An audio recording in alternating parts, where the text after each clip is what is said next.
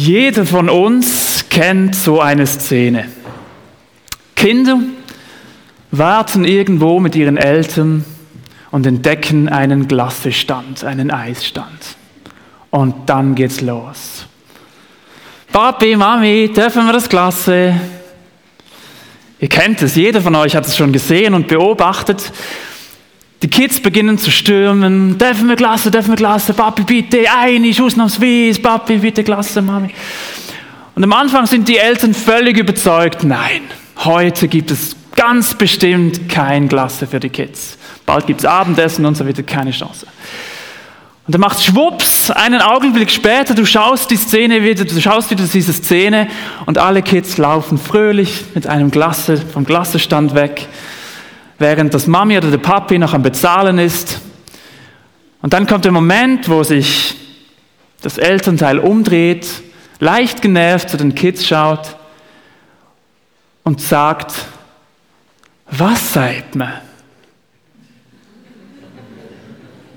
Und im besten Fall hört man noch sein flüchtiges Ah, danke.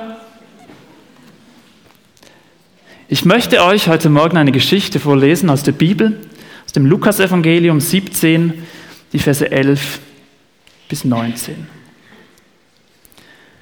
Auf seinem Weg nach Jerusalem zog Jesus durch das Grenzgebiet von Samarien und Galiläa. Kurz vor einem Dorf kamen ihm zehn Aussätzige entgegen. Sie blieben in einigem Abstand stehen und riefen laut, Jesus, Meister, habe Barmen mit uns. Jesus sah sie an und sagte zu ihnen, geht und zeigt euch den Priestern. Auf dem Weg dorthin wurden sie gesund. Einer von ihnen kam zurück, als er sah, dass er geheilt war. Er pries Gott mit lauter Stimme, warf sich vor Jesu Füßen nieder und dankte ihm.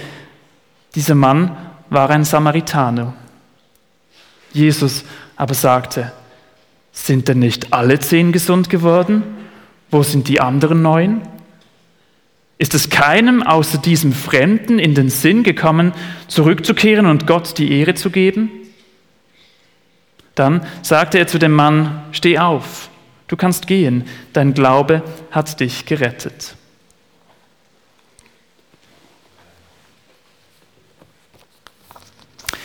Heute soll es um das Thema Dankbarkeit gehen in unserem Gottesdienst. Aber das allererste, das mir in dieser Geschichte hier ins Auge springt, ist etwas anderes. Die Verse 13 und 14, als die zehn aussätzigen Männer gesehen haben, dass Jesus in ihre Nähe kommt, rufen sie laut, Jesus Meister, hab Erbarmen. Und Jesus sah sie an.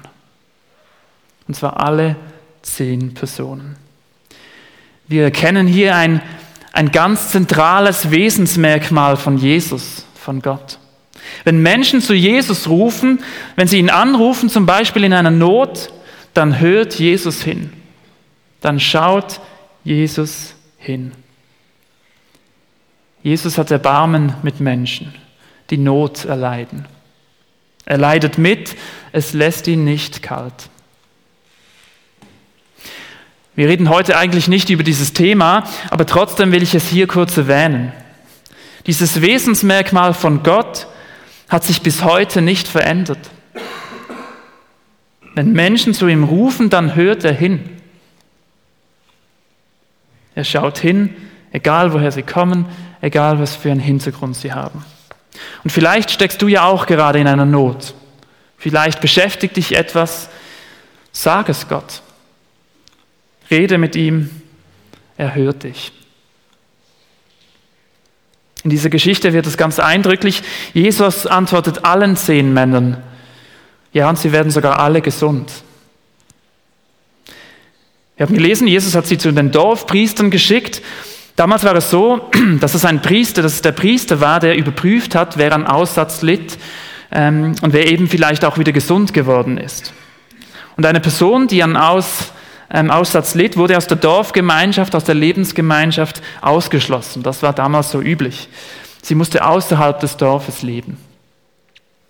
Und tatsächlich, der Priester hatte es dann bestätigt, Jesus hat alle zehn Männer gesund gemacht. Vielleicht löst diese Aussage in dir, dass alle zehn Männer gesund geworden sind, Fragen auf. Vielleicht eine gewisse Spannung. Möglicherweise betest du schon ganz lange für ein Anliegen, vielleicht für Gesundheit, vielleicht für sonst etwas, und du kannst noch immer kein Eingreifen von Gott sehen. Ein Spannungsfeld, das ich hier an dieser Stelle nicht kleinreden will. Und ich will es auch nicht einfach irgendwie mit einer frommen Floskel auflösen. Im November werden wir eine Gottesdienstserie, planen wir eine Gottesdienstserie über einige Psalmen. Und dort werden wir versuchen, auf dieses Spannungsfeld ein bisschen einzugehen. Aber was ich mir für heute wünsche aus dieser Geschichte, aus diesem Abschnitt von dieser Geschichte, dein Rufen, dein dich an Gott wenden wird gehört. Das Verhalten nicht irgendwo, im Nirgendwo, nein, Jesus hört es und Jesus schaut hin.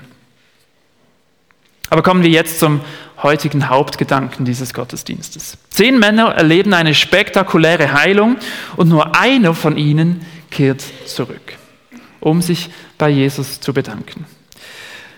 Meine erste spontane Reaktion ist völlig klar. Also hallo? Gott noch.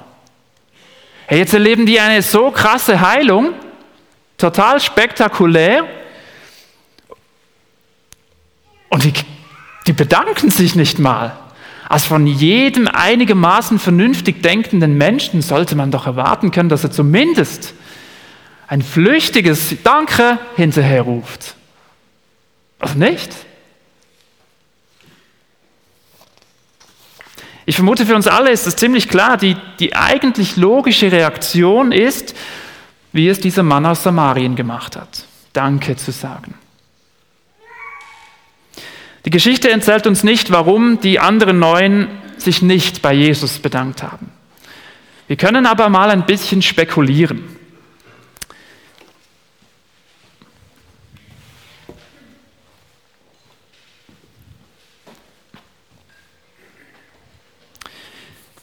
Es könnte ja sein, dass die neun Männer es einfach vergessen haben. Schlicht und ergreifend vergessen. Wir wissen es nicht genau, aber möglicherweise lebten diese Männer schon Wochen, vielleicht sogar schon Monate von der Gesellschaft ausgeschlossen aufgrund ihrer Krankheit. Irgendwo abgeschoben im Nirgendwo, weit weg von der Zivilisation. Und jetzt waren sie plötzlich mehr oder weniger aus dem Nichts wieder völlig gesund. Und das heißt, sie durften wieder zurück ins Dorf. Sie durften wieder zurück zu den Menschen. Ja, vermutlich hatten einige Frauen, Kinder, Freunde, Familien, Angehörige, wie auch immer, völlig logisch, die wollten doch so schnell wie möglich wieder ihre Lieben in den Arm nehmen können. Vielleicht war es gar nicht absichtlich, schon gar nicht böse gemeint, aber vor lauter Aufregung und Freude haben sie schlicht nicht dran gedacht, dass man ja noch kurz Danke sagen könnte. Die waren so happy, die waren so zufrieden. Die haben es vergessen, übersehen. Das ist die eine Variante. Die zweite Möglichkeit, die zweite Spekulation, die klingt jetzt schon ein bisschen härter.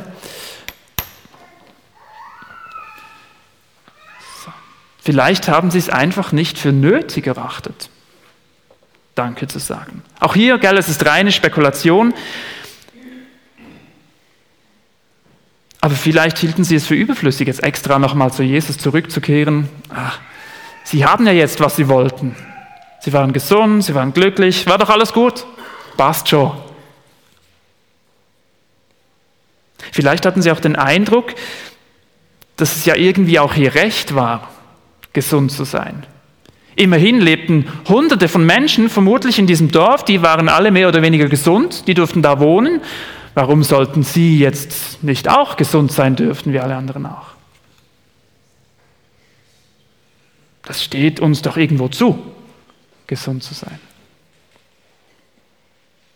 Wir wissen nicht, wir lesen es nicht in diesem Text, warum diese neun Männer nicht zurückgegangen sind zu Jesus, um Danke zu sagen. Aber wenn wir da ein bisschen beginnen, darüber nachzudenken, was Gründe dafür sein könnten, dann merke ich persönlich, hm, vielleicht bin ich ja gar nicht so total anders wie diese neun Männer. Wie schnell und wie oft übersehe ich auch Dinge, die Gott mir in meinem Leben Gutes tut. Wie oft hat Gott wohl schon in meinem Leben eingegriffen und ich habe es gar nicht bemerkt. Ich habe es gar nicht gesehen. Mir ist es gar nicht aufgefallen, weil ich vielleicht viel zu sehr mit mir selber beschäftigt war. Immer wieder erlebe ich in meinem Leben, dass ich dann später irgendwann im Rückblick plötzlich merke und denke, ach krass, wie das gekommen ist, wie sich das gefügt hat, wow, das, da muss Gott eingegriffen haben. Aber in diesem Moment, da war ich irgendwie blind für Gottes Tun und sein Wirken. Ja, und vielleicht sind wir manchmal auch ein bisschen verwöhnt. Vielleicht schauen wir gewisse Themen in unserem Leben auch sehr schnell als total selbstverständlich an. Ganz ehrlich, wenn wir da ein bisschen darüber nachdenken, dann finden wir doch ziemlich schnell ziemlich viele Themen und Lebensbereiche, die für uns total selbstverständlich sind. Es ist doch mein Recht, wenn ich im Mikro einkaufen gehe, dass mir alle Lebensmittel zur Verfügung stehen, die ich haben will. Ich mache mir eine Einkaufsliste und mit der gehe ich einkaufen. Das steht mir doch zu. Kennst du das? Dann gehst du an dein Glasseregal, an das Glasseregal und willst diese eine Sorte, die du gerne hast, und dann ist diese Glasse da nicht drin. Da werde ich nervös. Und dann ertappe ich mich, wie ich mir Gedanken mache, wieso es diesem Großunternehmen Mikro nicht gelingt, dass diese Glasse jetzt in diesem Moment, wo ich diese Glasse kaufen möchte, da drin liegt. Nichts gegen Mikro. Es kann auch Coop oder sonst was sein. Kennt ihr das? Also bitte, warum ist das jetzt nicht da? Das will ich doch. Oder irgendwo ist es doch auch unser Recht geworden, dass wir einen gewissen Luxus in unserem Leben haben dürfen. Und zwar möglichst sofort. Wenn ich etwas haben will, dann bestelle ich es. Und eine Wartefrist bis morgen ist okay, aber wenn es etwas länger dauert, also dann, pff, was ist das für ein Dienst? Wenn ich länger als einen Tag warten muss, bis das Paket bei mir an der Tür liegt, und irgendwie kann ich doch auch erwarten in der heutigen Zeit, dass wenn mit meinem Körper etwas nicht stimmt, dass ich zum Arzt gehen kann und der mir helfen kann. Da sollten wir doch jetzt so weit sein, dass ich nicht leiden muss, dass, das, dass der sofort helfen kann und es mir besser geht. Sollte doch möglich sein heute. Ihr spürt es, vielleicht übertreibe ich ein bisschen, aber vielleicht sind diese neuen Männer von damals gar nicht so anders wie wir heute. Und wenn wir mit Gott unterwegs sind und an Gott glauben, ja, dann wissen wir vermutlich alle im Kopf sehr genau, dass Gott der große Geber von allem ist. Er ist der Versorger, er kümmert sich um uns, ja, das wissen wir. Und trotzdem kann es sein, dass ich mit, einem ziemlich undank, dass ich mit einer ziemlich undankbaren Haltung durchs Leben gehe. Und ich glaube, genau das macht diese Geschichte auch deutlich. Vielleicht hast du auch gestaunt über die Reaktion von Jesus, die Verse 17 bis 18. Da sagte Jesus, sind denn nicht alle zehn gesund geworden? Wo sind die anderen neun? Ist es keinem außer diesem Fremden in den Sinn gekommen, zurückzukehren und Gott die Ehre zu geben? Klingt schon ein bisschen hart. Außer diesem einen Fremden. Wir haben es gelesen vorhin, diese Begegnung von diesen zehn Männern mit Jesus, das war im Grenzgebiet zwischen Samarien und Galiläa. Und im Text lesen wir, dass dieser Mann, der zurückkam, ein Mann aus Samarien war und eben nicht aus Galiläa. Man kann vermuten, dass die anderen neun oder ein Großteil der neun vermutlich aus Galiläa gekommen war. Und damit im Gegensatz zu diesem Mann aus Samarien ein Jude, dass sie Juden waren. Der Samariter, der Mann aus Samarien, war kein Jude. Ein ganz kleines, aber spannendes Detail, der Begriff Jude der kommt von Juda. Und das bedeutet vom Wort her preisen und loben. Juden sind also eigentlich Menschen, die Gott preisen und loben. Also schon ihr Name sollte sie darauf aufmerksam machen, sollte sie daran erinnern, dass sie Gott doch danken sollten, dass sie ihn loben und ehren sollten. Sie haben das schon in ihrem Namen drin. Und ausgerechnet sie verpassen es, zurückzukehren und Jesus Danke zu sagen. Entdeckst du vielleicht auch etwas bei diesen neuen Männern von dir, an dir, in dir? Erstaunlich oft, vielleicht darf man sogar sagen, beschämend oft, werden wir in der Bibel im Neuen Testament darauf, äh, dazu aufgefordert, sogar ermahnt, dankbar zu sein. Danken, Dank sagen, dankbar sein. Auf Griechisch bedeutet das, ich kann das da lesen, Eucharisteo. Danken. Und das ist genau das Wert, das wir auch in Vers 16 hier finden. Er pries Gott, also der Mann aus Samarien, er pries Gott mit lauter Stimme, warf sich vor Jesu Füßen nieder und dankte ihm. Wenn wir uns einige Stellen in der Bibel anschauen, die uns auffordern, dankbar durchs Leben zu gehen, dann merken wir ganz bald, dass Danke sagen oder ganz allgemein dankbar sein nicht einfach nur eine nette Geste ist, die wir, wenn wir gerade mal reich beschenkt worden sind, mal kurz sagen können. Einfach so als Reaktion auf ein Glas, danke. Nein, wenn wir das Neue Testament schauen, wo wir aufgefordert werden, dann merken wir, dass Dankbarsein ein Grundverhalten ist, ein Dauerverhalten ist für ein christliches Leben. Dankbar sein ist ein Grundverhalten, ein Dauerverhalten für ein christliches Leben. Zum Beispiel Epheser 5, die Verse 19 bis 20. Singt miteinander Psalmen und Lobgesänge und geistliche Lieder und in euren Herzen wird Musik sein zum Lob Gottes. Und dankt Gott, dem Vater, zu jeder Zeit für alles im Namen unseres Herrn Jesus Christus. Oder 1. Thessalonicher 5, Vers 18. Was immer auch geschieht, seid dankbar. Denn das ist Gottes Wille für euch, die ihr Christus Jesus gehört. Jetzt können diese Sätze ziemlich, ziemlich abgefahren, verrückt und unmenschlich klingen. Klar, wenn alles rund läuft, warum nicht? Dann sage ich gerne Danke.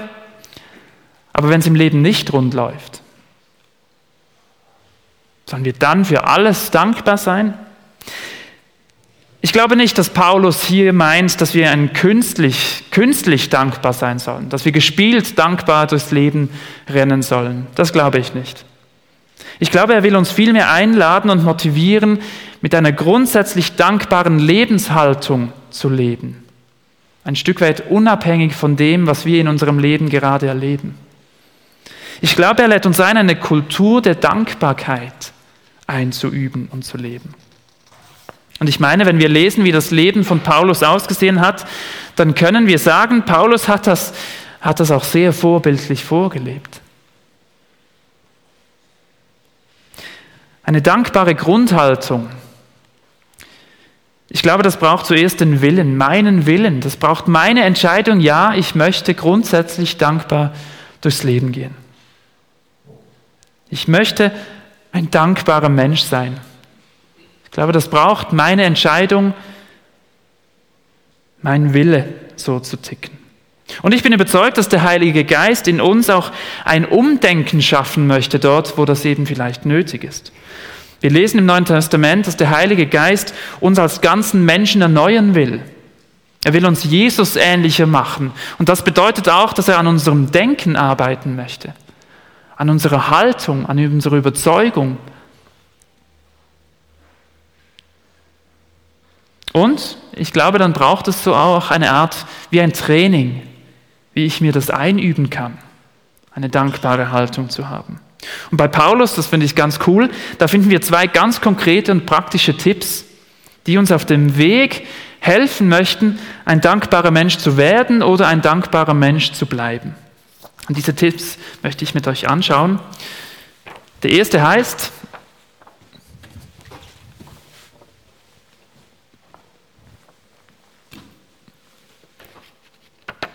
Zuerst ein Danke. Wenn man die Briefe von Paulus liest, dann könnte man meinen, dann könnte man meinen dass, dass, damals, dass Paulus schon damals unsere heute bekannten Feedback-Regeln gekannt hat. Im Neuen Testament finden wir einige Briefe, die Paulus an Gemeinden oder Personen geschrieben hat. Und in diesen Briefen sind ja immer wieder auch kritische Dinge zu lesen. Aber, und bis auf eine einzige Ausnahme, bei allen Briefen sonst beginnt er immer zuerst mit einem Danke. Schaut euch das mal auf. Das ist auffällig. Bis auf eine Ausnahme beginnt er immer in den Briefanfängen mit einem Danke an die Menschen, an die Empfänger. Also auch wenn Paulus kritische Dinge schreibt und auch wenn er in den Briefen nicht immer alles nur schön redet, er startet zuerst immer mit einem Danke. Lasst uns, uns doch das auch so machen. Nicht nur, wenn wir einen Brief schreiben, sondern ganz allgemein. Lasst uns zuerst immer ein Danke sagen. Und da ist es egal, ob es um die Beziehung zu Gott geht oder ob es um die Beziehung zu anderen Menschen geht. Lasst uns zuerst etwas Positives sagen. Und erst danach das Kritische, wenn es denn nötig ist. Und das Zweite, Ganz praktische Beispiel. Vor dem Essen danke. Vielleicht ist es für dich völlig normal. Klar, vor dem Essen beten wir. Vielleicht ist dir das auch völlig fremd, du kennst das nicht. Vielleicht kennst du es, hast es für dich aber abgeschafft, weil es irgendwo nur eine leere religiöse Übung ist, die dir nicht so viel bedeutet. Egal, Vermutlich weiß jeder, was gemeint ist. Bevor man, unmittelbar bevor man mit dem Essen beginnt, wird kurz innegehalten, die Hände werden gefaltet, man dankt Gott für das Essen und dann geht's los.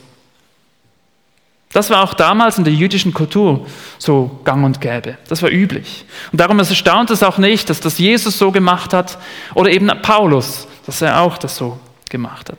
Und ganz eindrücklich finde ich eine Geschichte, in der Paulus mit 275 anderen Reisenden auf einem Schiff unterwegs ist. Das war seine vierte große Reise, die Reise von Jerusalem nach Rom. Nachlesen können wir das in der Apostelgeschichte 27 und 28.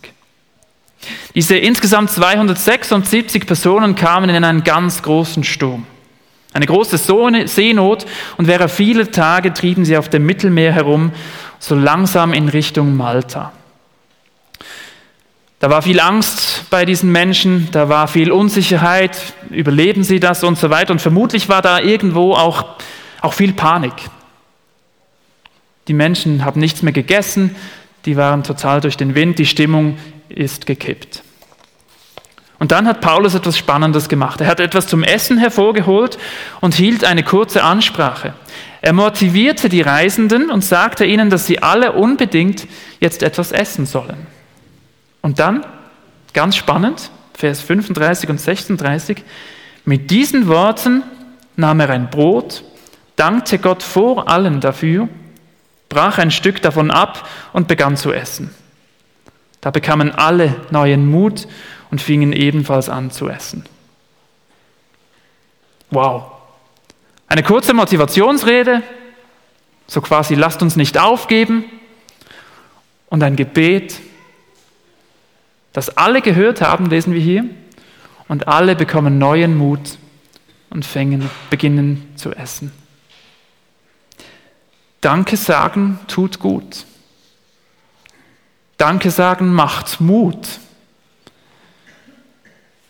Und Danke sagen hilft mir, wieder einen, einen klaren Kopf zu bekommen. Danke sagen zum Beispiel eben vor dem Essen kann mir helfen, mitten in meinem Alltagsleben, vielleicht auch in meinem Alltagsstress, so einen ganz kurzen Moment meinen Fokus auf Gott auszurichten und mir bewusst zu machen, hey, es läuft viel, aber ich bin mit Gott unterwegs. Mit dem Stichwort Essen möchte ich diese Predigt auch beenden. Das Wort Danken finden wir auch in dem Text, wo wir lesen, wie Jesus mit seinen Freunden das Abendmahl gefeiert hat. Die sogenannten Einsetzungsworte in der Bibel. Und so kam es, dass das Abendmahl, nein, Jesus dankte, dort lesen wir, dass Jesus dankte für das Brot und dankte für den Wein. Und so kam es, dass das Abendmahl bereits im zweiten Jahrhundert den Begriff Eucharistie bekommen hat. Bei uns nicht so oft benutzt oder üblich, aber Eucharistie bedeutet Danksagung und Dankbarkeit. Das Abendmahl ein Moment der Dankbarkeit. Und vielleicht erlebst du in deinem Leben aktuell wirklich nicht viele Gründe, warum du dankbar sein kannst. Aber spätestens, wenn wir das, an das Abendmahl denken, spätestens, wenn wir daran denken, was Jesus für dich und mich, für uns alle getan hat, dann haben wir einen Grund, dankbar zu sein. Denn Jesus ist für alle Schuld dieser Welt, für alles Leid auf dieser Welt und damit auch die Schuld und das Leid von dir und von mir gestorben. Und damit hat er den Weg frei gemacht zum Leben, zum ewigen Leben, zu dem du und ich eingeladen sind. Zu einem Leben, an dem es nach dieser Zeit hier kein Leid, keine Not, kein, keine Krankheit, keine Tränen mehr geben wird. Und ich möchte uns einladen, wenn es darum geht, mit einer dankbaren Lebenshaltung durchs Leben zu gehen, dass wir an diesem Ort hier beginnen. Dass wir den Blick auf dieses Kreuz, auf das leere Kreuz richten. Lasst uns von diesem leeren Kreuz aus eine dankbare Lebenshaltung einnehmen. Lasst uns von diesem leeren Kreuz aus entdecken, dass Gott der große Geber ist, der uns Leben schenkt und noch viel mehr darüber hinaus. Er ist der Geber von allem, von allen Gaben und bis hier, bis zu dieser großen Nahrungsvielfalt, die wir erleben dürfen. Ich möchte es mit den Worten vom Theologen N.T. Wright auf den Punkt bringen. Jeder Mund voll Essen, den wir zu uns nehmen, jede Lunge voll Luft, die wir einatmen, jede Note von Musik, die wir genießen, jedes Lächeln auf dem Gesicht eines Freundes, eines Kindes, des Ehepartners, all das und eine Million mehr Dinge sind die guten Gaben, die er uns großzügig schenkt. Die Welt muss nicht so sein. Sie könnte viel farbloser sein. Wir machen sie natürlich oft blutleer und grau, aber Gott kann uns auch an dieser Stelle überraschen.